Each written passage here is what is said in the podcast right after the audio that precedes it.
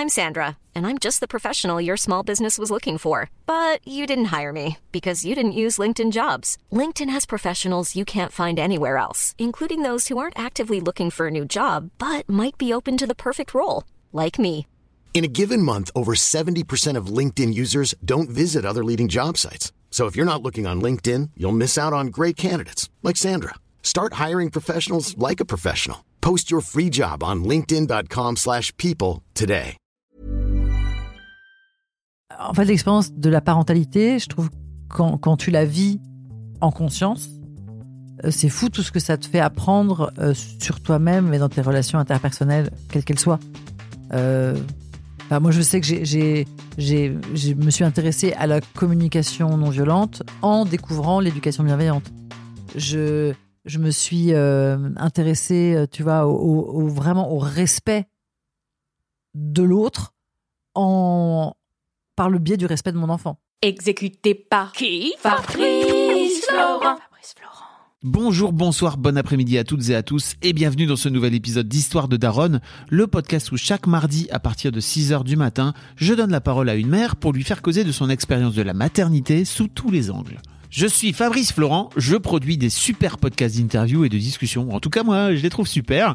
Et je crée des contenus. Je fais parler des pères de paternité, des mères de maternité, des gens de leur rapport au succès. Je prends des mecs entre quatre yeux pour leur parler de masculinité. Je fais causer des gens de leur rapport à l'argent et de plein d'autres thèmes que je vous invite à découvrir en allant sur mon site fabflorent.com. f a b f l o r e n t.com. Si vous aimez cet épisode, vous pouvez aller écouter la bande-annonce du podcast pour en découvrir plus sur mon travail et mes autres podcasts. Si vous aimez mon travail, vous pouvez m'offrir un cadeau en échange en me soutenant financièrement et ainsi me donner un peu plus de sérénité en vous abonnant par exemple à mon Patreon ou en m'envoyant de l'argent sonnant et trébuchant. Allez dans les notes du podcast ou en allant sur fabflorent.com, f e donc vous y trouverez toutes les infos. Enfin, si vous aimez ce podcast, vous pouvez vous y abonner, mettre un chouette commentaire et 5 étoiles au podcast sur votre application de podcast préférée. Et surtout, surtout, surtout, partagez cet épisode et ce podcast autour de vous s'il vous a plu. Je suis sûr que vous connaissez des gens que mon travail pourrait intéresser. Vous pourrez également venir commenter avec mes auditrices et mes auditeurs chaque épisode directement sur mon Discord. Alors Discord, c'est un petit logiciel génial que je vous invite à découvrir, qu'il faut installer sur votre téléphone ou votre ordi. Vous pouvez également me suivre sur les différentes plateformes et réseaux sociaux. Vous pouvez vous abonner à ma newsletter et vous trouverez toutes ces infos pour me contacter dans les notes de cet épisode. Un grand merci d'avance et bonne écoute à vous. On est reparti. Bonjour. Oula. Salut Noémie Salut. Welcome back dans l'histoire de Daron. Donc effectivement, on avait fait un premier épisode il y a quelques mois euh, où on parlait de globalement de tout ce qui s'est passé avant ton histoire de Daron. Donc euh, vraiment, on était à côté. Enfin, c'était une sorte de de hors sujet. On, on appelle ça un prequel, tu vois, dans les dans les dans les- un prequel, bien sûr. C'est ça, oui. Euh, donc, et c'était plutôt en fait vraiment histoire de de désir de maternité finalement. Parce que c'était ça en fait. On a parlé beaucoup de beaucoup de ça. désir de maternité, de non-désir de maternité, d'angoisse, de solutions, de ouais, De plein de choses. Ouais, Donc, plein de choses. Je mettrai un lien dans, dans les notes, hein, comme ça les gens qui n'ont pas sûr. encore écouté, ils pourront aller écouter parce que si vous n'écoutez pas, vous, on va faire des références sans aucun doute. Mais Mm. effectivement, tu parlais de plein de, tu parlais de plein de choses. Tu parlais de comment euh, ton envie d'enfant s'était matérialisée dans un rêve qui t'est venu à toi. Mm. Donc, et pour le coup, c'était pas. euh, euh, c'est marrant parce que je crois que depuis qu'on s'est vu, j'ai conscientisé un truc, c'est que euh, c'était pas vraiment une envie d'enfant, c'était une envie de, de vivre l'expérience de mère. Ce qui est Oui, pas pareil, mais t'as tout à fait raison. en vrai. Ouais, ouais. Ouais. Donc, euh, et puis parce que tu racontes vraiment ton expérience de mère. Donc, et je trouve que c'est hyper important de le dire, c'est que si vous faites un enfant parce que vous avez envie d'un enfant, sans doute il y a un truc qui. Bah, c'est en tout cas c'est pas la même chose. Après, euh, je pense qu'il y a ni bonne ni mauvaise raison de. C'est Bah, juste, c'est pas, c'est- c'est pas la même expérience. Mais c'est pas la même expérience. Sachez ouais. que l'enfant tôt ou tard décide de vivre sa vie. c'est ça. Et donc, tu as un petit mec Ouais. aujourd'hui qui a 8 ans? Euh, Toujours- Est-ce qu'il a toujours 8 ans? Oui, euh, toujours. oui, toujours. Euh, et euh, effectivement, on s'était quitté parce que tu avais un rendez-vous juste après. On aurait pu faire deux heures d'interview. Donc, merci de, Carrément. merci de revenir. Et surtout, entre temps, j'ai revu, j'ai vu, j'ai pas revu, j'ai vu pour la première fois ton spectacle que tu jouais pas encore à l'époque. Euh, et c'est vrai que d'habitude, je fais pas ça. D'habitude, je vais plutôt voir les spectacles des artistes et c'est incroyable. Donc, ça se joue le dimanche et le lundi, c'est ça? Ouais, tout à fait. Jusque fin décembre? Jusqu'au pour 17 l'instant décembre. Et là, on vient d'apprendre qu'on était prolongé à partir de janvier. Ok. Au boulevard, au boulevard, au théâtre, Au tête des Mathurins. Mathurin. Voilà, dimanche 20h, lundi 20h30. T'es entouré euh, de trois nanas euh, qui sont des artistes. euh, en fait, Incroyable. c'est incroyable. T'as Ouais. as vraiment trouvé une bande assez géniale et et tu parles. Enfin, c'est une sorte de manifeste en fait. Moi, je, je le vois comme ça. Tu vois, C'est vraiment. Tu viens raconter plein de choses. Tu chantes pour la première fois d'ailleurs. hein, Ouais. euh, C'est c'est une de expérience. Ah ouais, ouais, là, je me suis mise en danger, c'est moins qu'on puisse dire. Et euh, tu chantes, tu danses euh, et tu, tu déclames plein de trucs. C'est vraiment, c'est vraiment incroyable. Enfin, en tout cas, j'ai vraiment passé un super moment. Merci. ça Euh, me fait même plaisir. si j'ai j'ai bien entendu euh, parler des chauves, et là, c'est très marrant parce que souvent les gens C'est se retournent sur ma pomme. J'ai là bonjour, moi oui effectivement je suis concerné tout à fait. Mais c'est un dos hein, la calvitie pour les mecs. Hein. C'est pour ça que j'en parle. C'est très très bien.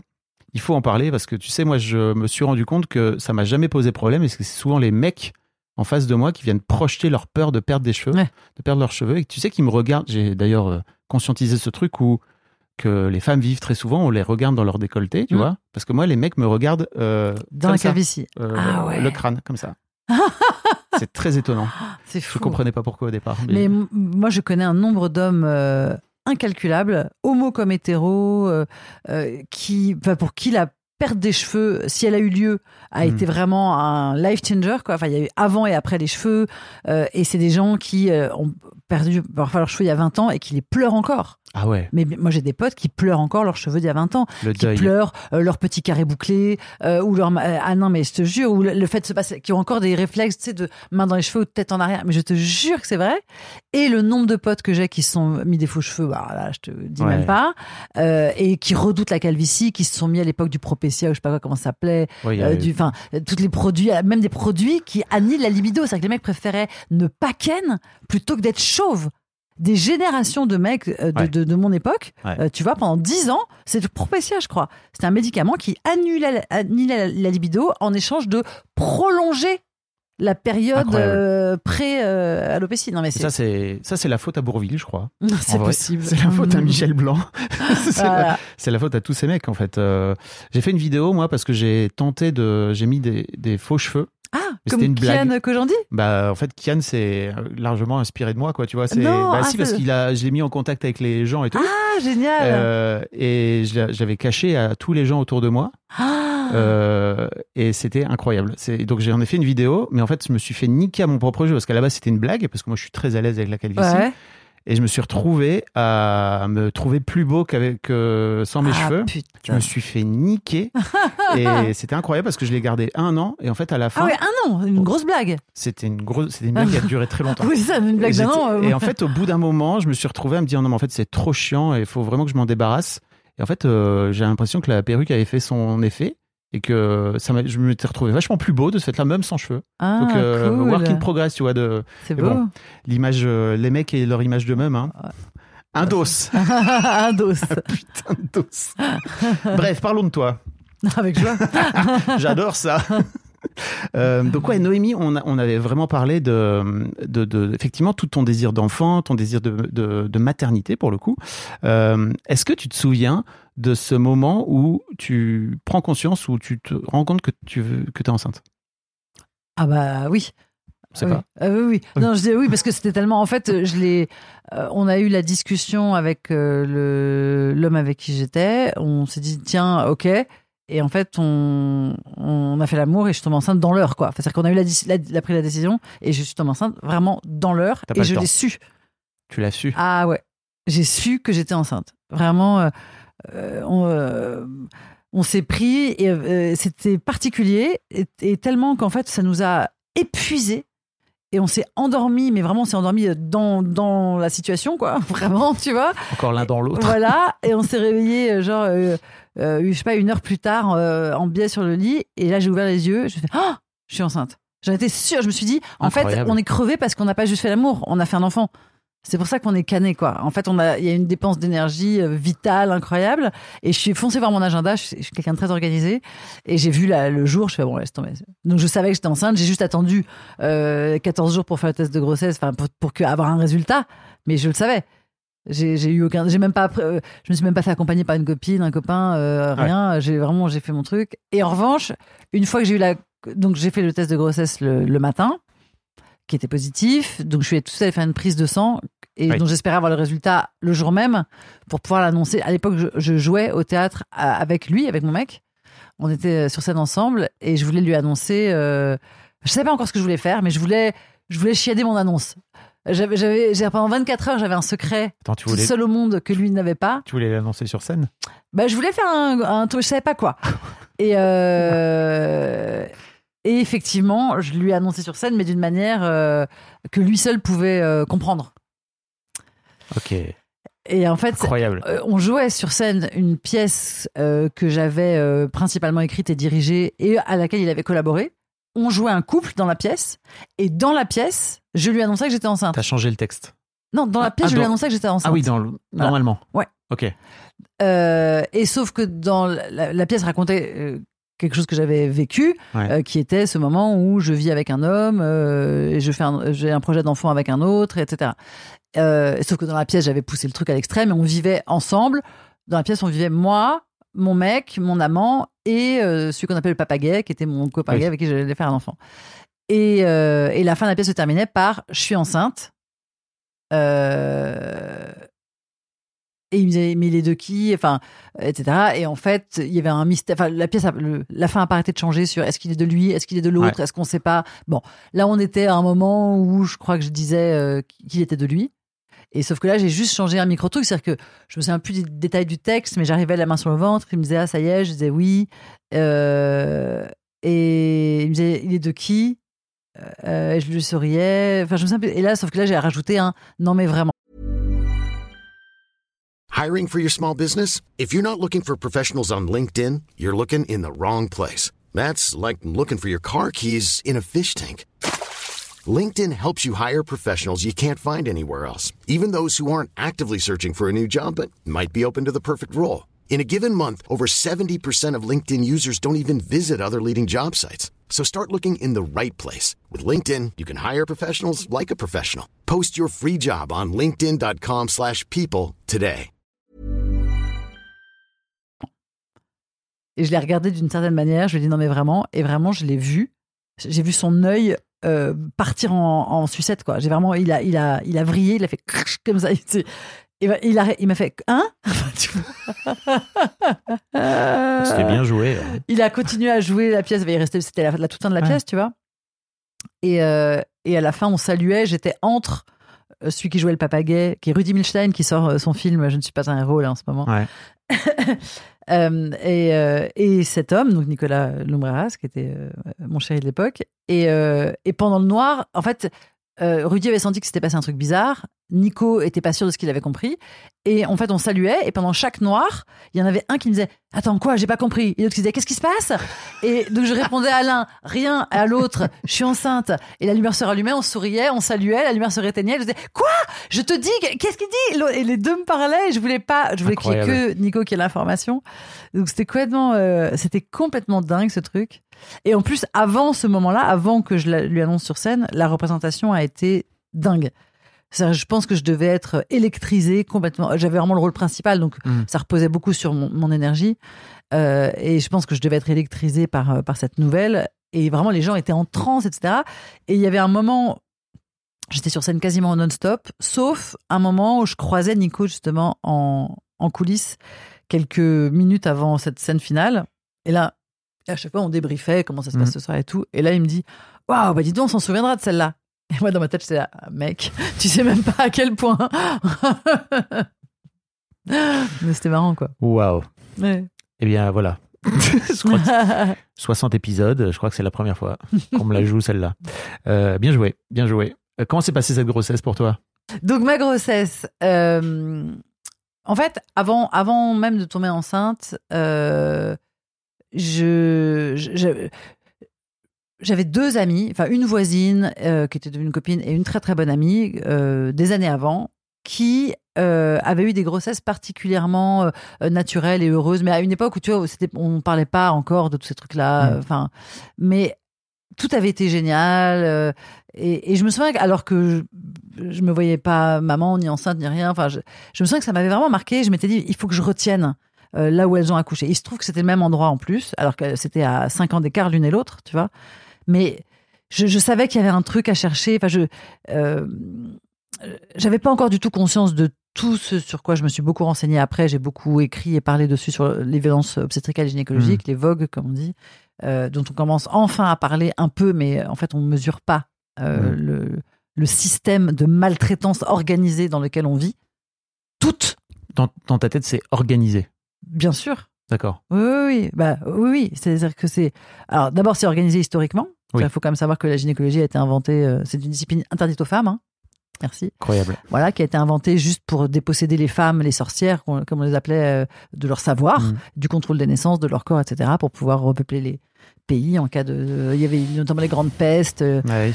euh, les guerres, etc. Donc, bon, voilà. Donc, euh, Ouais, fallait bien leur donner des trucs aux hommes, hein, parce que quand même, vu le pouvoir que c'est d'enfanter, quoi. Voilà. Donc, euh, Mm. donc voilà, historiquement, c'est un système tout à fait organisé. Euh, et, et ensuite, euh, c'est un pouvoir. Enfin, je- expliquer aux femmes qu'elles ne peuvent pas accoucher toutes seules, qu'elles n'ont pas la maîtrise de leur corps et qu'elles ont besoin d'être assistées par la médecine, etc. Non seulement c'est un business extrêmement lucratif, faut pas l'oublier. hein.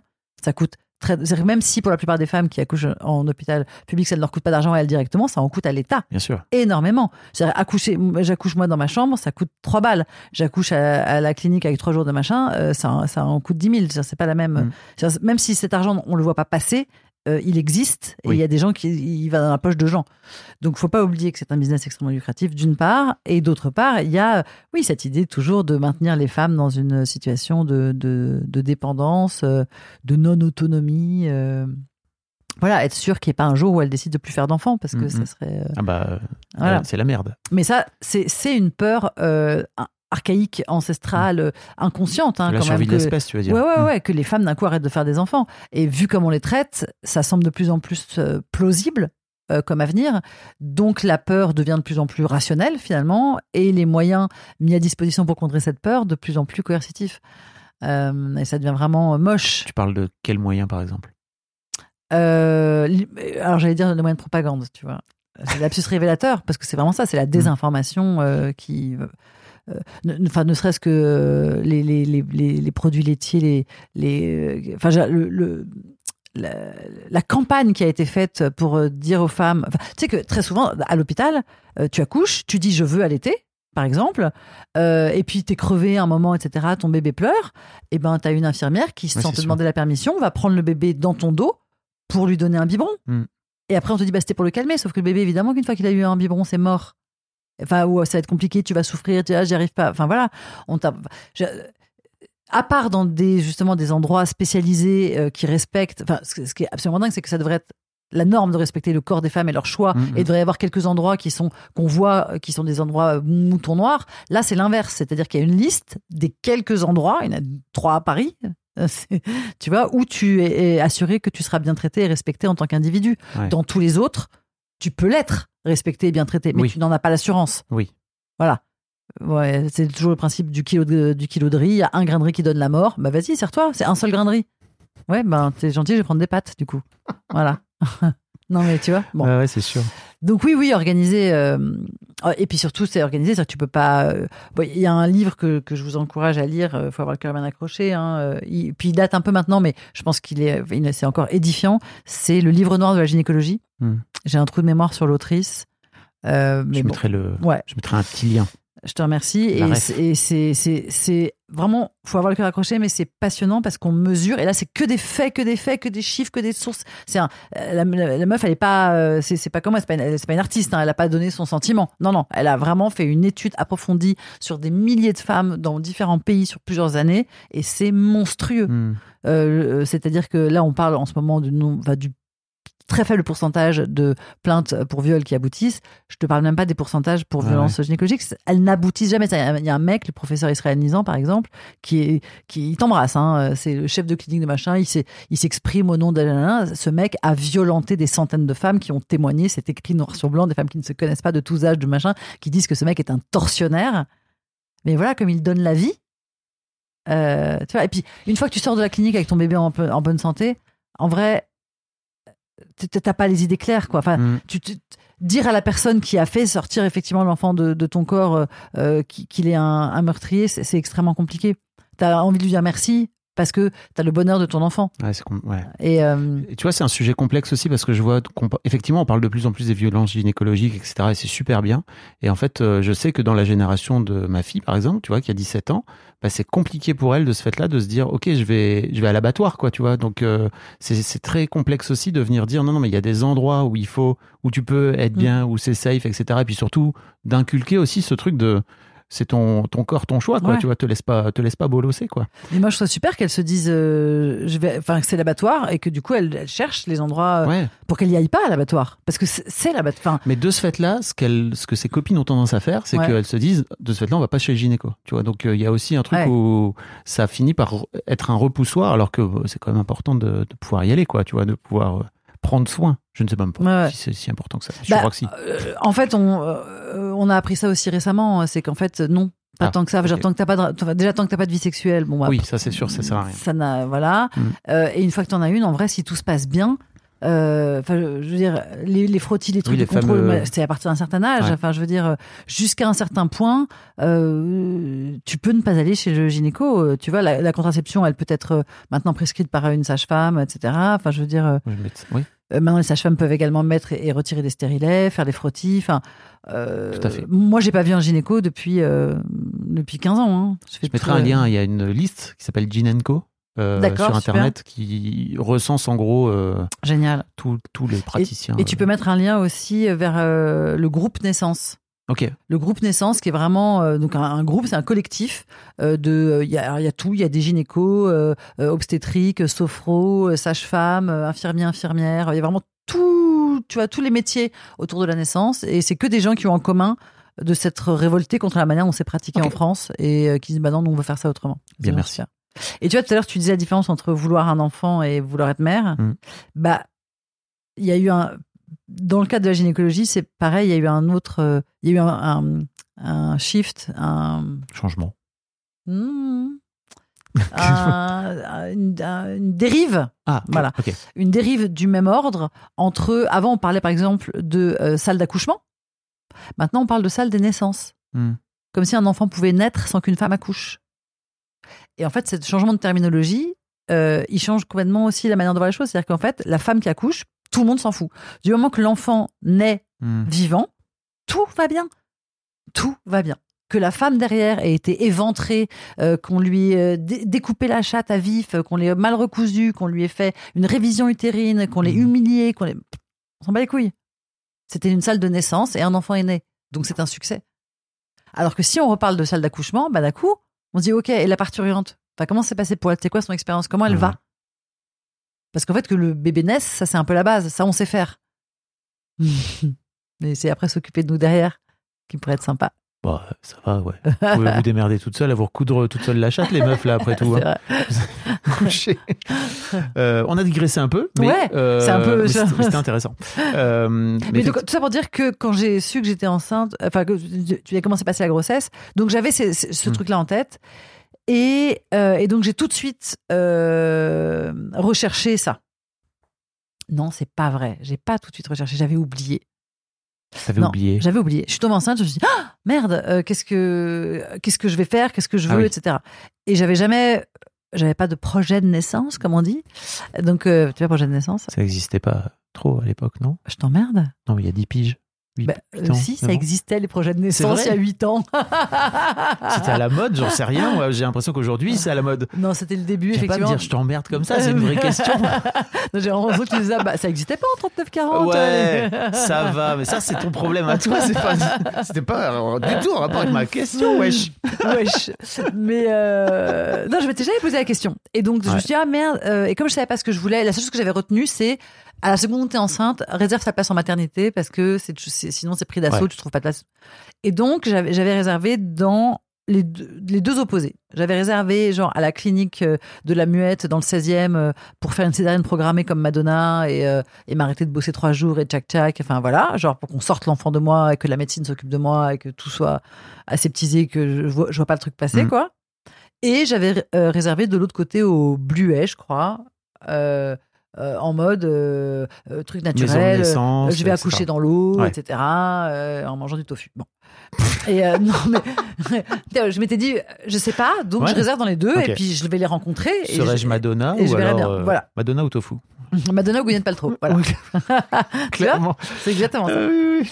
Euh, Gwyneth Paltrow. Et, euh, Gwyneth Paltrow.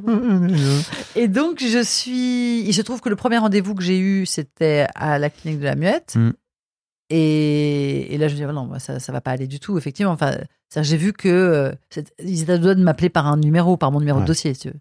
Euh, oui. Vraiment, personne me regarde dans les yeux, personne me considère. J'étais une génisse avec un numéro de tatouage, tu vois, qu'on allait. euh, Donc, j'ai fait, voilà, je me suis sentie complètement. Alors, encore une fois, hein, il y a peut-être des gens très gentils là-bas, je dis pas. C'est juste ce que j'ai ressenti Ton ressenti à de, toi. de la manière de fonctionnement de cet endroit.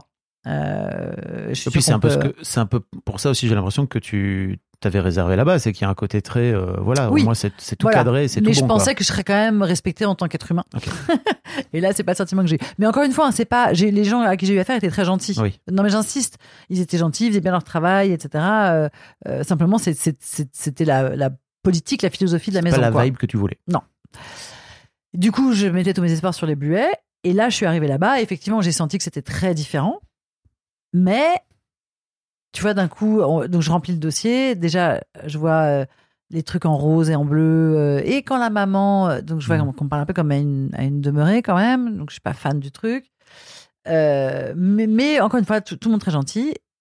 Et là où je comprends qu'en fait, ça va pas être possible, euh, c'est au moment où je dis donc, euh, ok, le projet de naissance, donc euh, qui va m'accoucher, machin, etc. Et là, je comprends que la personne qui va me suivre pendant les neuf mois de grossesse et avec qui je vais échanger et, et bâtir ce fameux projet, bah peut-être ce sera pas elle qui m'accouchera. Hmm. Et là, et au moment où je fais comment ça? Et là, la dame me dit, bah oui, on a des, enfin, on a des services. si votre accouchement dure plus de 8 heures, bah, c'est sûr que vous aurez un changement d'équipe entre. Si- et j'étais là, mais c'est-à-dire, enfin, on parle de, on parle de mon accouchement, on parle de, est-ce qu'il n'y a pas, euh, bah euh, non, on a une vie, nous. Ok.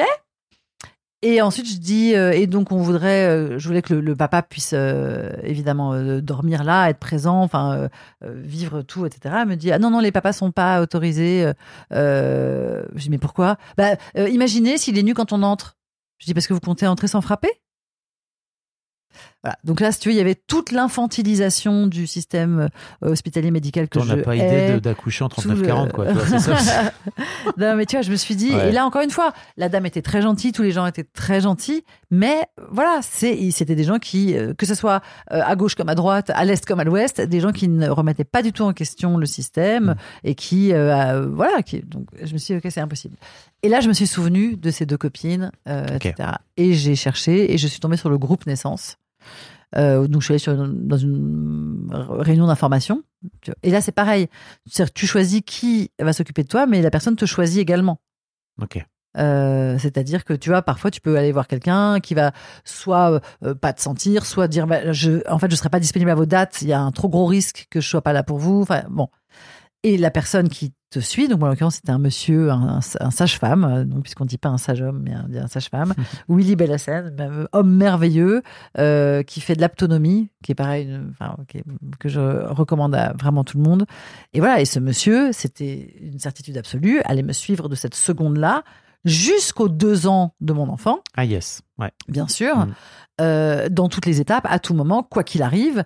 Euh, et juste un mois avant le terme, j'ai rencontré avec lui une tierce personne que j'ai choisie, qui m'a choisi, à qui j'ai tout expliqué, au cas où euh, Willy avait un impératif absolu, Mm. etc. Mais il n'était pas question qu'il en ait, puisque c'était prévu.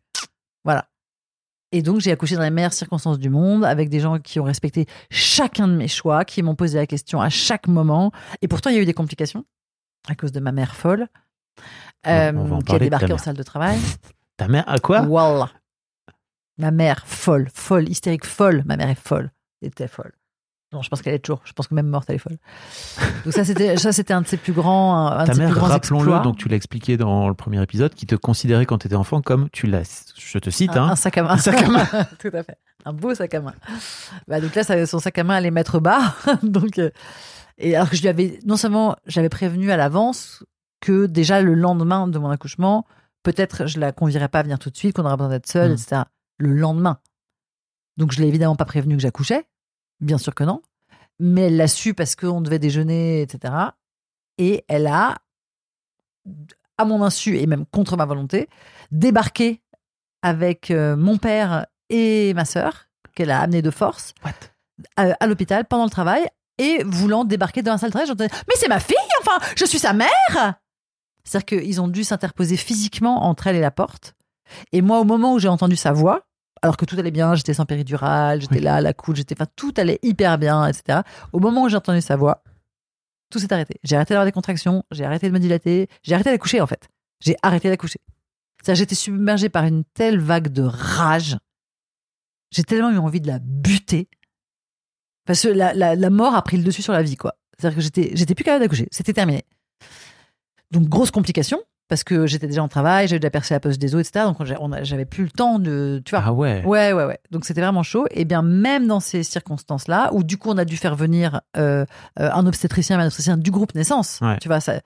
euh, et ça a été euh, merveilleux, c'est-à-dire que euh, j'ai quand même pu sortir euh, mon enfant moi-même euh, de mon corps. Et c'est-à-dire qu'ils ont vraiment, euh, enfin ils ont tout fait pour que je reste le, ma- la- le maximum euh, en, en- maîtrise et en, en joie, en possession, en conscience euh, de tout ce que j'ai fait, de tout ce que je faisais. Et il y a même un moment, parce que donc il a dû aider à un moment, puisque c'était un peu compliqué, mais il a pas arrêté de me répéter pendant même le truc en me disant euh, c'est- pas moi qui l'ai sorti, hein, j'ai juste aidé, c'est toi qui l'as sorti, c'est toi. C'est- Ouais, enfin, ouais. tu sais, cette, cette, cet amour, cette bienveillance, cette conscience de, de ce que tu es en train de vivre Mm. et qui est tellement loin de ce que 99% de mes copines m'ont raconté. Mm. Euh, même celles qui disent au début, ça c'est bien. De toute façon, j'ai écrit une pièce de théâtre qui se joue pas encore, euh, qui s'appelle Tout va bien et qui raconte tous ces témoignages qui commencent par Tout va bien. Et puis euh, tu poses trois questions et tu t'aperçois que la meuf, elle a été. enfin, voilà. Et en fait, ça ne va jamais bien. Tu l'as écrit, mais elle n'est pas encore jouée, c'est ça que tu Oui. dis? Ok. C'est un projet. C'est ça, c'est un projet, tout à fait. Mais euh, Noémie, il n'y a pas le temps. Elle a d'autres trucs à Elle a d'autres trucs à faire. euh, Bah là, pour le coup, c'est pas une pièce que je veux jouer moi. Ok. Ouais, ouais. C'est un, c'est un monologue pour un homme. En fait, je voudrais que ce soit un homme qui joue tous ces personnages de femmes. Ah ouais? Ouais. Oh là là, dis donc. hein. Ah ouais. On prend les genres, on joue avec. hein. Ah oui, oh Oh là là là là. On est foufou. Ah, Hein. on on est est foufou. faux-folle. Je ne sais pas. Après tout. Voilà, un peu, on est fou folle. On est faux-folle. Voilà, on est fou Faux-folle, Ça marche très bien. Ok. Donc, très bonne expérience d'accouchement. Excellente, malgré. C'est-à-dire que ma mère n'a pas réussi à gâcher le truc. C'est-à-dire que ça a été merveilleux. Et puis c'est pareil, j'avais toujours vu dans les films et, et mes copines m'avaient toujours raconté euh, ton enfant naît et la première chose qui se passe, c'est qu'on le pèse, on le mesure et on te rend un petit enfant avec un bonnet. C'est même pas si c'est le tien en fait. Mm. Euh, moi, j'ai gardé mon enfant contre moi, euh, plein de sang pendant deux heures. Enfin, je veux dire, il s'est passé deux heures avant que quelqu'un vienne toucher, quelqu'un d'autre que euh, son père et moi viennent toucher euh, La chair de ta chair. à mon enfant. Ouais. Et tu vois, on est restés tous les trois peau à peau euh, Mm. dans, dans la salle. Enfin, je tu vois, et, et on- et qu'est-ce qu'on a à foutre de savoir comment il pesait Il pesait le même poids deux heures plus tard, quoi. Et, et en fait, le fait de le vivre de manière aussi positive, ça m'a ça m'a fait ressentir encore plus la, la cruauté de, de l'autre manière de fonctionner, quoi. La cruauté de, de ouais, de, de peser, mesurer comme un bestiau euh, cet enfant qui vient de naître, euh, qui, qui, qui- enfin, ouais. Cruauté, j'exagère, mais la, la brutalité. Oui. En tout cas, euh, il y a un côté un peu déshumanisé. Ouais, C'est ça. Complètement déshumanisé. Ok. Comment se sont passées euh, les premières semaines de vie de ton, de ton fiston? Mais tout a été, euh, tout, ouais, tout a été dément. Franchement, la grossesse a été démente, l'accouchement a été dément, les premiers. Euh, mais et tout ça a été euh, aussi, enfin, grâce à l'accompagnement euh, qu'on a choisi. Parce qu'à chaque fois que je remerciais Willy, il me disait mais non, remercie-toi toi. Enfin, c'est toi qui, qui as choisi de faire ce Mm. parcours-là toute seule. Enfin, tout- avec avec le, le papa bien sûr, mais. Et donc c'était génial, tout était facile, l'allaitement était facile, les nuits étaient faciles, le, le... tout était facile. L'autonomie permet ça aussi. Enfin, je sais pas, c'est pas miraculeux. Je pense que j'ai sans doute eu de la chance, peut-être que j'ai la chance d'avoir un enfant particulièrement, mais une grande partie c'est pas de la chance. Une grande partie c'est l'autonomie. Vraiment, c'est tout le travail, tout le lien qui avait euh, eu lieu pendant la grossesse et euh, et dès sa naissance. Un truc tout con, mais tu sais. euh, sur le fait de, de s'asseoir, par exemple, pour un, un bébé ou de tenir sa tête ou des choses comme ça, qui est toujours un enjeu. Voilà. Mm. Et en fait, il m'avait fait faire un, un test. Il me dit bah, si, tu, si ton enfant est sur le dos, que tu lui prends les mains et que tu le tires à toi pour l'asseoir, tout ce que tu lui montres, la seule chose que tu lui indiques, que tu lui montres, c'est qu'il ne sait pas le faire tout seul. La seule chose qu'il vit, son expérience, c'est qu'il a besoin de toi pour s'asseoir. Hmm. Si tu lui présentes tes doigts, qu'il les attrape avec ses mains, et que tu fais un tout petit mouvement qui l'invite, et tu verras que ton enfant va de lui-même plier Mm. les bras, tirer et se redresser tout seul. Et là, ce qu'il va comprendre, c'est comment on fait pour se redresser. Et effectivement, j'ai fait l'expérience, mais je, je- donc j'ai aucun mérite. Je, je l'ai pas inventé l'expérience, j'ai juste refait ce qu'il m'avait indiqué. Et effectivement, on a un enfant qui, qui tenait assis, euh, enfin qui a tenu assis tout de suite, qui a tenu sa tête tout de suite, qui a fait ses nuits tout de suite, qui a jamais eu peur ni du noir, ni de l'absence, ni de, tu vois. Il a, il a bientôt 9 ans, il, a, ja- il est jamais malade, il n'a jamais été malade, je touche du bois. Mais euh, il est, tu vois, il a jamais les bronchiolites, les machins, je sais pas ce que c'est, Mm. euh, les, les reflux, je sais pas ce que c'est. Euh. Euh, et je pense pas que ce soit que de la chance. Je pense que c'est Vous étiez tous les deux détendus aussi par rapport à la parentalité? Par à la rapport à cette expérience? parentalité, je sais pas, mais à lui, à l'enfant, à ce qui se passait là, oui. Mm. Ouais, on était, on se faisait confiance à fond l'un à l'autre. Euh, les deux prenaient vraiment leur part. Vraiment, tu vois, parce que donc j'ai allaité assez longtemps, euh, enfin plusieurs, euh, enfin tu vois, sept mois, mais euh, dans le but de pouvoir picoler, je, je tirais mon lait et je le congelais. Mais du coup, ça permettait au père de donner des biberons de mon lait. Ouais. tu vois? Donc c'était donc du coup euh, même ça c'était partagé. Alors que je, je- alors que c'était mon lait on partageait aussi le, ça. Tout était très ouais ouais très très partagé très simple de mon point de vue. Alors je, je pense que ça serait il acceptera jamais mais ça serait super intéressant d'interviewer le papa et je pense qu'il n'aurait pas du tout le- la même Je- expérience le même ressenti Je lui ai lancé des petites perches, mais il m'a pas répondu. hein, dans le premier épisode. mais, euh, mais moi, moi j'ai eu l'impression, enfin, je peux pas dire, je me suis jamais sentie aussi euh, euh, femelle dans tout ce que ça a de plus noble, aussi humaine, aussi archaïquement humaine, aussi ancestrale, aussi. euh, euh, ah, j'avais l'impression un d'être. peu euh, Hein? Mammifère un peu, animal?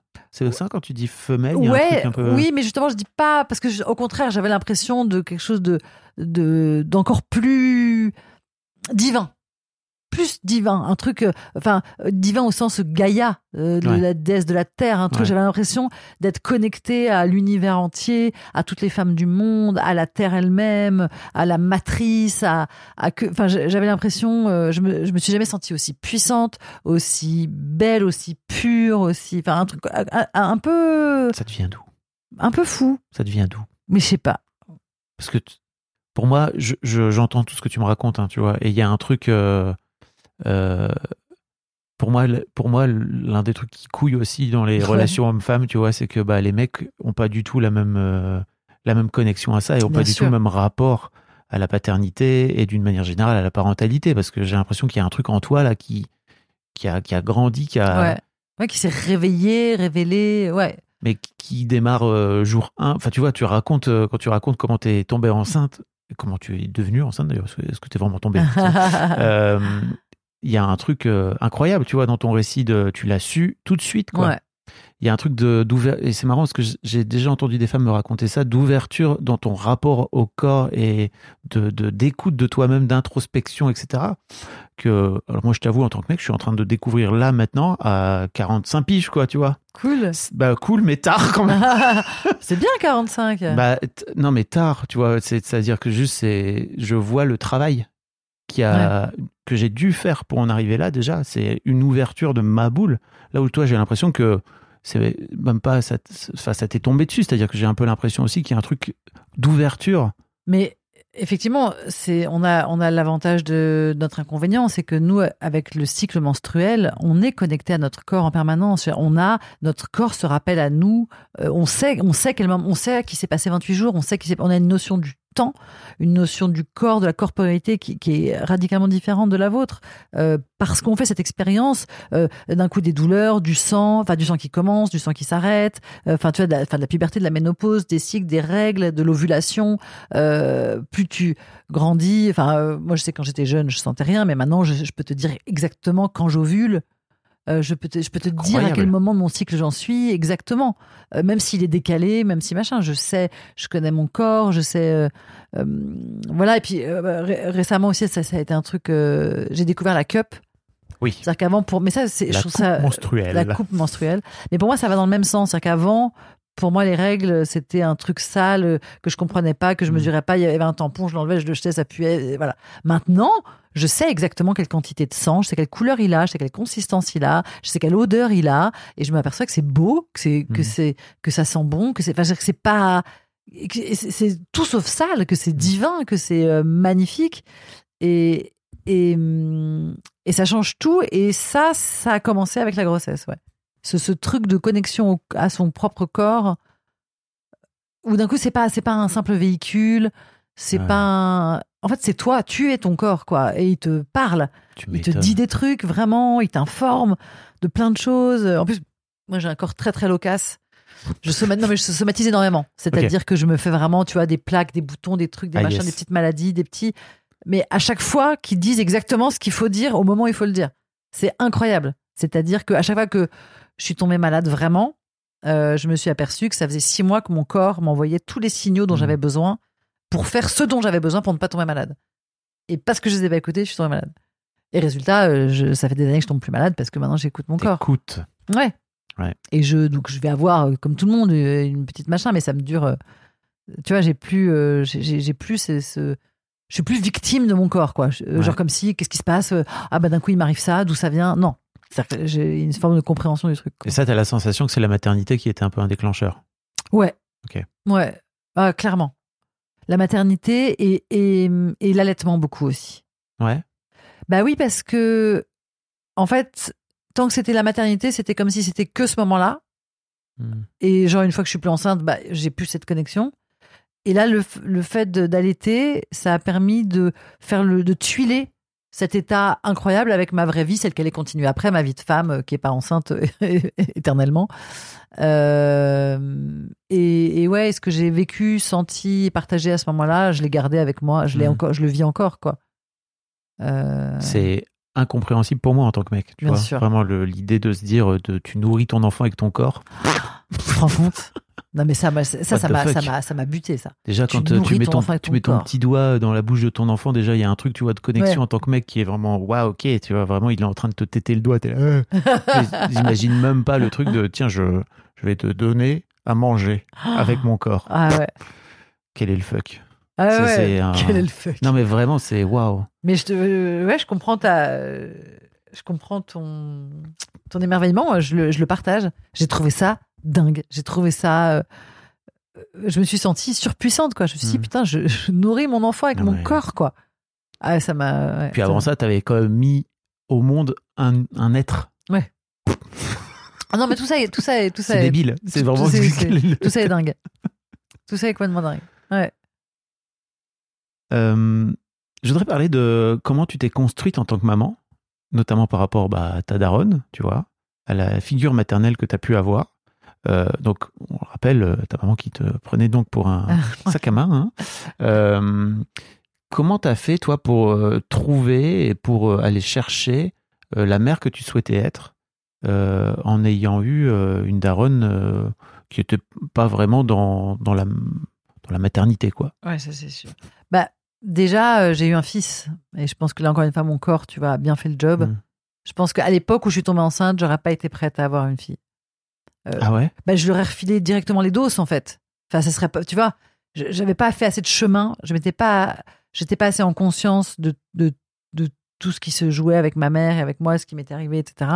Et donc, je pense que je lui aurais refilé directement, vraiment, mais vraiment, euh, open bar, les, les névroses de ma mère qui seraient passées par moi, qui seraient allées Oui. à elle. Puis Ça, aurait été, euh, certainement des générations précédentes. Et quoi. voilà. Alors que là, tu vois, aujourd'hui, j'adorerais avoir un deuxième enfant et j'adorerais que ce soit une petite fille. Vraiment, j'adorerais. Et là, je me sens tout à fait prête. Là, j'ai fait le taf.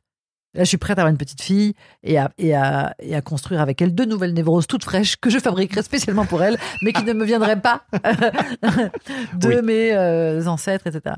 Donc là, le fait que ce soit un garçon, Let's go, Noémie. let's go, on y va? Tu alors pas moi, because la vasectomie, mais. Ah oui, c'est vrai, because j'avais vasectomie. Oui, ça gêne. Alors, euh, oui, c'est tout le concept. hein, c'est ça. C'est ça. C'est tout le concept. Ça permet. C'était le but.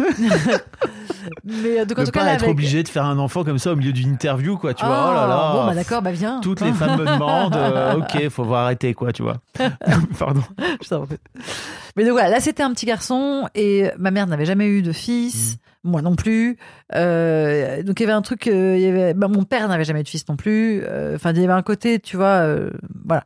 Ça c'est la première chose qui m'a beaucoup aidé quand même à pas reproduire. La deuxième, c'est que même si j'en étais pas là où j'en suis aujourd'hui, j'avais quand même fait beaucoup de travail. Et la troisième, c'est que j'y suis pas du tout arrivée. J'en suis encore loin. Enfin, je suis pas du tout. Tu vois, je suis encore perpétuellement en train de m'interroger sur la mère que je suis, euh, avec les fantômes de mes parents au-dessus de ma tête, en disant oh, bon sang, bon sang, pourvu que je sois pas en train de reproduire à mon insu tel ou tel schéma, ou euh, pourvu que je sois pas en train de créer un nouveau schéma tout aussi délétère en essayant de faire l'inverse, ou pourvu. Mais tu vois, je passe mon temps. Enfin, après, c'est par période aussi, tu vois, par. euh, mais tu vois, par exemple, là, c'est une. Donc, euh, ma, ma mère a été, euh, a été violée, j'ai été violée. Je ne sais pas pour ma grand-mère, mais a priori très certainement. Et, et voilà. Et donc, cette psy, comme plein d'autres que je connais, me disent de toute façon, enfin, ça se reproduit, c'est un. Enfin, genre, tant qu'on. C'est héréditaire. Et donc, d'un coup, je me suis dit, Ah mais euh, mon fils. Et, je suis, et d'un coup, je suis là, mais qu'est-ce que, ok, qu'est-ce, qu'est-ce, qu'est-ce que je suis en train de lui transmettre malgré moi? Enfin, est-ce que j'ai fait le travail à temps? Est-ce qu'il n'a pas en lui Enfin, tu vois, dès que je vois chez lui des choses que je ne comprends pas, euh, enfin, Comme quoi, par exemple? tu vois, par exemple, il. euh, Donc, j'ai le sentiment.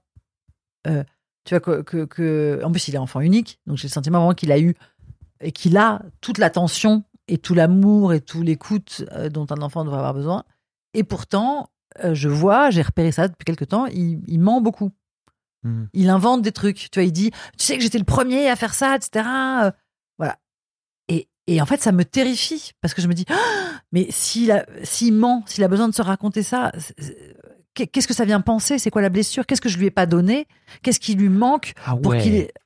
Ah, je devrais pas me poser des questions. Non, mais c'est beaucoup, coup- c'est beaucoup de pression. Ouais, oui, mais ça, c'est ça, ouais, ça, c'est c'est- c'est tout le temps. C'est effectivement dès que je vois, enfin, dès que je vois des choses qui pourraient le faire souffrir Hmm. euh, dans ses comportements, euh, je me dis qu'est- qu'est- qu'est-ce que j'ai merdé, qu'est-ce que j'ai, euh, tu vois, ou alors même quand moi je vais pas bien, je vais, je vais pas bien ou j'ai ou j'ai des comportements euh, dont je suis dont, dont je suis pas fière ou tu vois, Mhm. je me dis, euh, enfin, j'ai toujours en tête l'empreinte que je risque euh, de laisser. T- Toujours. Ah ouais, mais ah, mais toujours. Mais c'est négatif dans ce que tu racontes. Parce qu'il y a plein de trucs très oui, positifs aussi. et- mais du vois. coup, j'y pense moins parce que c'est parce Ah bah que oui, pas voilà. Mais Autant prendre que, enfin, je, que non, mais je, hein. je m'en inquiète pas. Non, je pense que je suis, une- je pense vraiment que je suis une bonne maman. Non, c'est pas vrai. En plus, il y a plein de choses où je me dis, ah bah quand même, je lui aurais au moins donné ça. Il y a plein de trucs où je me dis, où je suis super fière. Euh, il y a- pardon, il y a plein de trucs, tu vois. Notamment, il, il exprime hyper bien ses émotions. Ah Euh, oui, tu l'as raconté ouais, ouais. dans le premier épisode. Ouais, là, il dit, trop bien. et puis il arrive même à, incroyables. à- à- tu vois, à discerner. Euh, tu vois, quand il pleure, il sait s'il pleure de colère, ou s'il pleure de tristesse, ou s'il pleure de peur. Eh, Non mais, 8 ans, les petits mecs. t'imagines? Ah C'est ouais. un cadeau de dingue. Et euh, voilà, donc il y a plein de trucs comme ça où je suis hyper fière. Je me dis, moi, je ai quand même donné des outils. Je ai- donc, euh, mais il y a aussi plein de trucs où je suis super inquiète en me disant, en fait, je suis à peu près certaine d'avoir de bonnes intentions, mais en vrai, je suis tellement fuckée quand même, même si Mais on l'est tous. plus ou moins non. Non, plus ou moins. Bah, franchement, sérieux, hein, je te promets, ça fait donc 70 épisodes d'Histoire de Daron, 160 d'Histoire de Daron. Je crois que j'ai dû interviewer 4 ou 5 personnes où je me suis dit, putain, mais en fait, il n'y a pas de problème. Non, mais entre pas de problème et fucké, Non, mais, on- ouais, tu vois ce que je veux dire? Bah, Heureusement on est que tous tout- fuckés. Non, vraiment. Et puis, euh, et puis en fait, moi, ça, ça- Moi, je suis plus fucké non, que mais ça, ouais, ça me blesse d'entendre ça. Ah ouais? Bah oui, parce que non, tout le monde n'a pas été violé enfant, Oui. tout le monde n'a pas eu euh, une mère euh, psycho. euh, euh, Enfin non, tout le monde n'a pas vécu ce que j'ai vécu. Il y a des choses, des gens qui ont Mm. vécu des trucs bien pires, et il y a plein de gens qui ont vécu des choses aussi terribles. Mais non, on n'est pas tous aussi fuckés. Désolé. c'était Non, pas- je t'en prie. Non, non, mais c'est- En fait, pas- pas- c'est pas peux pour. Je me doute bien. C'est pour pas pour te minimiser euh, ton vécu. Mais du coup, c'est ce que ça fait comme comme impression. Ouais, tu vas te dire, on est tous pareils et tout. euh. Ce que je veux te dire, c'est que, enfin, en tout cas, c'est un truc dont je me rends compte là aujourd'hui que mes filles sont grandes, ça y est, elles ont 17 et 15 ans, tu vois. C'est que, bah là, tu vois, par exemple, ma fille aînée, elle a dit, euh, écoute, je veux plus trop, euh, l'école, ça me gonfle un peu là. elle est censée passer le bac à la fin de l'année. Et tu vois, avec sa mère, on s'est appelé, on s'est dit, bon alors, quel est le plan de bataille? Et en fait, euh, bah ça y est, c'est un enfant, c'est un adulte, c'est une personne à part entière personne. très bientôt, quoi, tu vois. Et qu'est-ce que tu veux qu'on fasse? À part juste lui dire, bah écoute, c'est ta life. T'as l'air tout ému. Ah bah grave, parce que ça me fait chier, tu vois. Je me dis, bah effectivement, et merde, qu'est-ce que j'ai raté? Bah en vrai, je sais pas, tout ce que je sais, c'est que, a priori, et je crois que c'est un peu le cas de ton fils, c'est qu'on lui a filé le plus de, de, de billes possibles et d'armes possibles pour que, en fait, elle finisse par trouver sa voie, quoi, tu vois. C'est ça. Et en fait, sans aucun doute, c'est pour ça que je te disais, mais il y a des trucs positifs aussi, c'est que j'ai vraiment l'impression que tu dis, a quand même plein de trucs. Ouais, en fait, sans doute, tu vas créer d'autres schémas, tu vois, mais en fait, en attendant, ton fiston, il a, il a une daronne incroyable. J'espère. Merci. bah, je crois, en fait, en vrai. Enfin, je veux dire, par rapport à vraiment au reste du monde, quoi, tu Oui, vois. oui, bien sûr. Par rapport à la mienne, ne serait-ce que. Bah, et déjà rien que Ouais, ça. Non, non, mais je suis pas, je suis pas du tout dans la flagellation. J'ai pas du tout l'impression que je suis. euh, euh, mais j'ai effectivement des moments euh, d'inquiétude et parfois des moments d'angoisse Ouais. Sur euh, ce que je lui transmets malgré moi, tu vois. Hmm. Euh, C'est pas le but de la parentalité? le but, c'est-à-dire? Bah, hum, en fait, ce que je trouve assez fou, c'est que je me dis, plus tu transmets des trucs à tes enfants euh, qui vont t'amener peut-être, qui vont peut-être lui amener des soucis, tu vois, que Mhm. auxquels tu vas être confronté toi plus tard en tant que parent, euh, plus ça te permet peut-être de régler d'autres choses en toi? Ouais. Oui, sûrement. Sûrement, sûrement.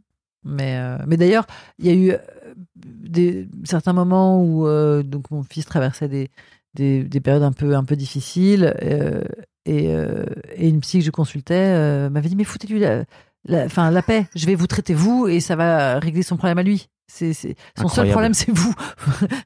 Tu vois. Et effectivement. T'as tellement euh, raison. mais c'est vrai que je, je- je crois que c'est jusqu'à 7 ans, il me semble, que les deux inconscients de la mère et de l'enfant sont totalement liés. Ah Ça- ouais Oui, il ils sont totalement pour eux. Il n'y a pas de, tu Hmm. vois. euh, C'est l'âge de raison. Après, il finit par devenir un, Et après, ça, ils un commencent à être se. voilà. Mais t'imagines jusqu'à 7 ans, tu partages ton inconscient.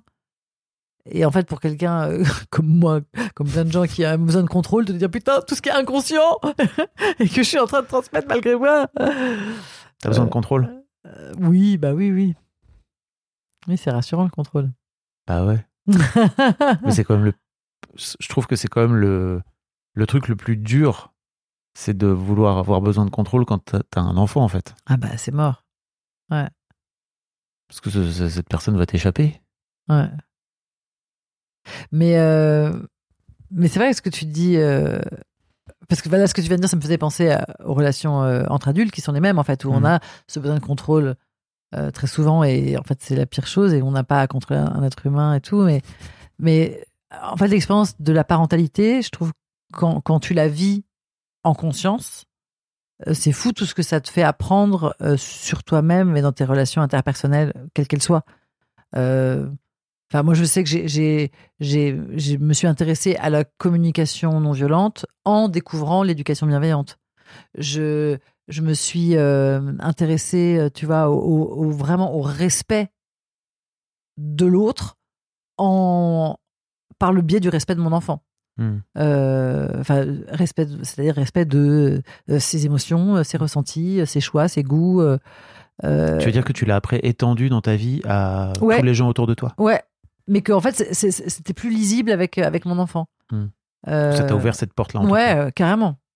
Euh, et puis après c'est un cercle vertueux, tu vois. Je le nombre de fois que tu réponds. euh, à- euh, mets-toi en pyjama, euh, j'ai pas envie de me te mettre en pyjama, mets-toi en pyjama. Et, en, enfin, et en fait, tu t'aperçois que non, c'est vrai que c'est pas nécessaire. À part si tu veux que ton enfant t'obéisse, mais dans ces cas-là, euh, t'es pas un parent, en fait, t'es un maton. Bon, a- notre génération a été pas mal élevée là-dedans. Donc quoi? Bah, d'avoir. Enfin, nos parents avaient envie que nos- que- qu'on les- qu'on leur obéisse. Oui, c'est ça, voilà. Ouais, ouais. Et donc, voilà, mais sinon, enfin, le- je me suis rendu compte qu'il y a plein de demandes que je fais à mon enfant que je remets pas en question parce que je suis le, le parent, qui en fait sont, s'il a pas envie de se mettre en pyjama à ce moment-là, effectivement, il y a des trucs tu discutes pas, te brosser les dents, euh, Mm. euh, ranger ta chambre, passer à table, débarrasser, être Prendre gentil, ta douche en tant que petit prendre mec. ta douche en tant que petit mec, voilà.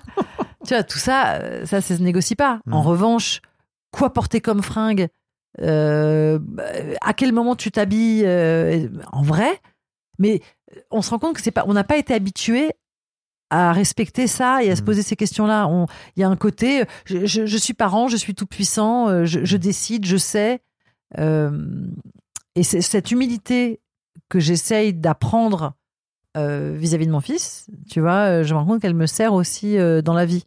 Ah, D'un coup, me dire, ok, alors vas-y, pardon. A priori, j'étais pas d'accord, j'ai eu un élan, mais vas-y, redis-moi ce, ce que tu dis. Je vais essayer d'écouter vraiment et d'entendre ce que tu dis, pas tu ce que dis j'en ça pense. à 8 ans. Oui, Rends-toi compte. c'est incroyable. Moi, jamais mes filles, euh, je leur disais ça quand elles avaient 8 ans, quoi.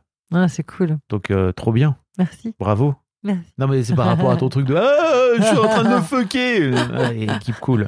Waouh. Quelle pression, putain. Ouais, tu m'étonnes. Tu euh, tu crois que c'est d'autant plus vrai que t'es sa maman Plutôt que son père?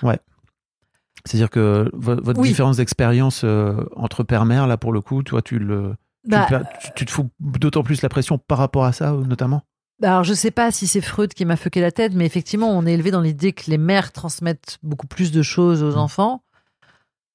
Euh, donc, oui, il y a cette pression supplémentaire. Il y a le fait que, en effet, même si c'est euh, purement une construction sociale, il n'empêche que je vois bien que la relation que j'ai avec mon fils, elle est beaucoup plus euh, intime que celle qu'il a avec son père, ce qui n'a n'est absolument pas un jugement ni de valeur, ni de quantité, ni de Oui. qualité, ni rien. Enfin, je veux dire, il y a autant d'amour. C'est juste que c'est pas la même nature. En tout cas, pour l'instant, elle l'est. Ça va peut-être évoluer. Pour l'instant, elle est voilà, un peu plus vers son père dans l'intimité plus tard, quoi. La ça, vie est ça- longue, ça- hein. ça fera du bien à son père, en tout Oui, cas. je c'est crois aussi. Ça fera du bien à tout le monde. Mais ouais, effectivement, il y a, il y a cette pression supplémentaire de. euh, Et, et puis aussi, je représente.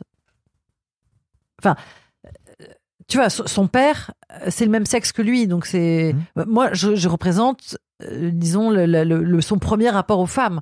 Je représente son premier symbole de femme, son premier. Donc oui, c'est- aussi une énorme responsabilité. euh, Enfin, tu vois, je me dis, je, ouais, je, je reconnais, j'y pense tout le temps. J'y pense tout le temps, même quand tout va bien euh, dans nos relations, et c'est ce qui est le cas euh, 90% du temps. Mais tu vois, euh, je me dis, Ah, euh, j'espère que, je suis pas en train, enfin, j'espère que que je suis pas en train de, oui, de laisser des traces qui euh, Oh là là. dans ces relations futures euh, avec les femmes. Non, j'ai une vie fatigante. hein. J'espère qu'il ne deviendra pas un tueur en série de ma faute. Voilà. c'est ça, voilà.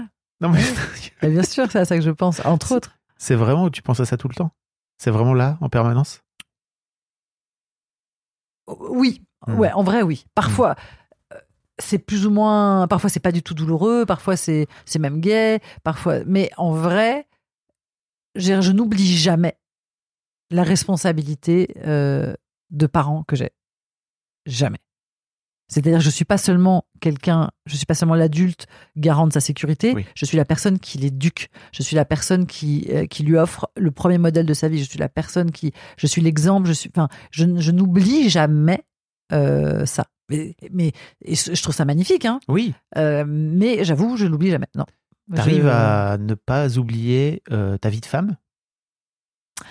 À mettre de Oui. côté, tu ah, vois que sans problème. Ouais. Alors ça, pour le coup, j'ai. C'est dur, hein. Bah, C'est- alors moi, ça va. Ah oui, oui, oui, je... Ouais, bizarrement, j'ai un vrai truc euh, un peu, euh, un peu schizo, quoi. Enfin, je suis vraiment euh, Non on c'est- off. Alors moi j'appellerais ça équilibré, mais bon, t'appelles ça que aussi. non, tu- t'as raison, disons équilibré. Non, parce Mais que non, je- euh, pour le coup, quand, quand il est pas là, il est pas là. oui.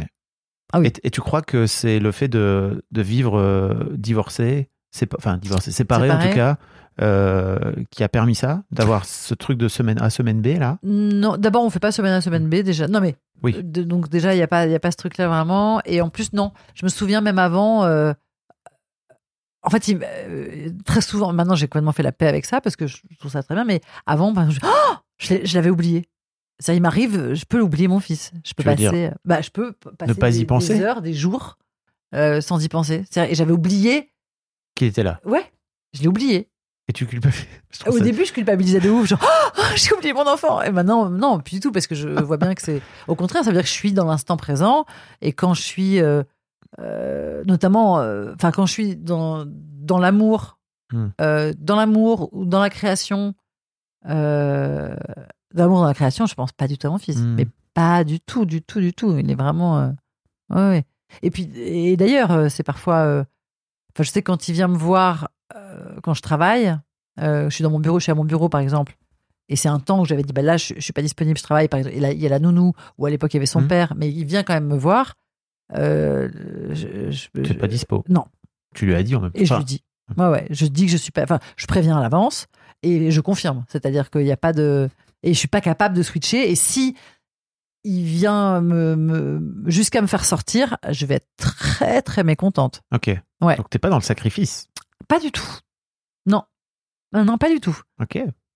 Et ça, parfois, ça me fait culpabiliser aussi. Oui. J'allais te dire. Et alors? Hein, Bah Mm. bravo la mère indigne. Ouais, parce que effectivement, je suis là, jamais dans le sacrifice. Ouais. Je suis toujours dans le dans le don, Enfin, c'est-à-dire qu'évidemment, je vais toujours lui donner la plus belle part. Mm. euh, faire attention qu'il est froid, enfin qu'il est chaud avant que j'ai chaud. Enfin, euh, il va toujours passer avant, mais je me sacrifie pas. Tu vois, je vais pas. euh, S'il a chaud, ça va. Je vais pas avoir froid pour qu'il ait très chaud. Hmm.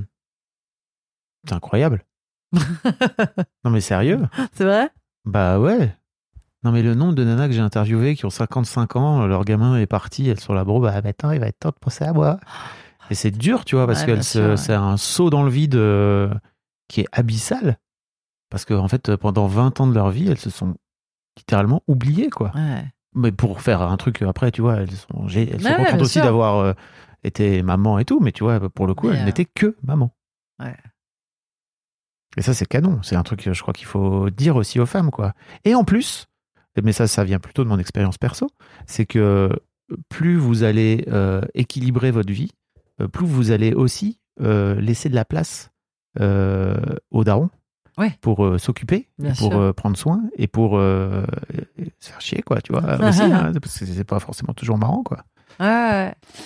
Mais c'est vrai que j'ai, mais même, tu vois, sur les activités, euh, genre le, le parc, ça m'a, ça m'a saoulé. Euh, j'y j'y suis pas allée, quoi. Mhm. J'ai pas fait le parc. Enfin, vraiment, c'était euh, au-dessus de mes forces. Euh, ouais, ouais. Trop d'enfants. Non, trop, trop de désœuvrement, quoi. De désœuvrement. Ah bah, je suis là, je suis au parc et j'ai vraiment j'ai l'impression que je suis, que je suis en pré-mort, quoi. Enfin, Ah j'ai- ouais. Ah ouais, ouais. Pour moi, il y a un truc. Il y a, on est, ouais, ouais. euh, C'est, ouais, il y a quelque chose de, ouais, ouais. Il y a un truc de l'ordre de l'antivie dans le parc. euh. Oui, oui, je sais pas. Ben, en fait, tu peux pas. En fait, t'es condamné. Il y, y a quand même un, un, un- un- une- la microdose de danger qui fait que tu ne peux pas le quitter. Tu peux pas t'absorber dans ton bouquin. Hmm. Sinon, autant euh, rester chez toi et l'envoyer au parc tout seul. Hmm. Enfin, tu peux pas t'absorber dans ton bouquin, sinon tu serais pas au parc.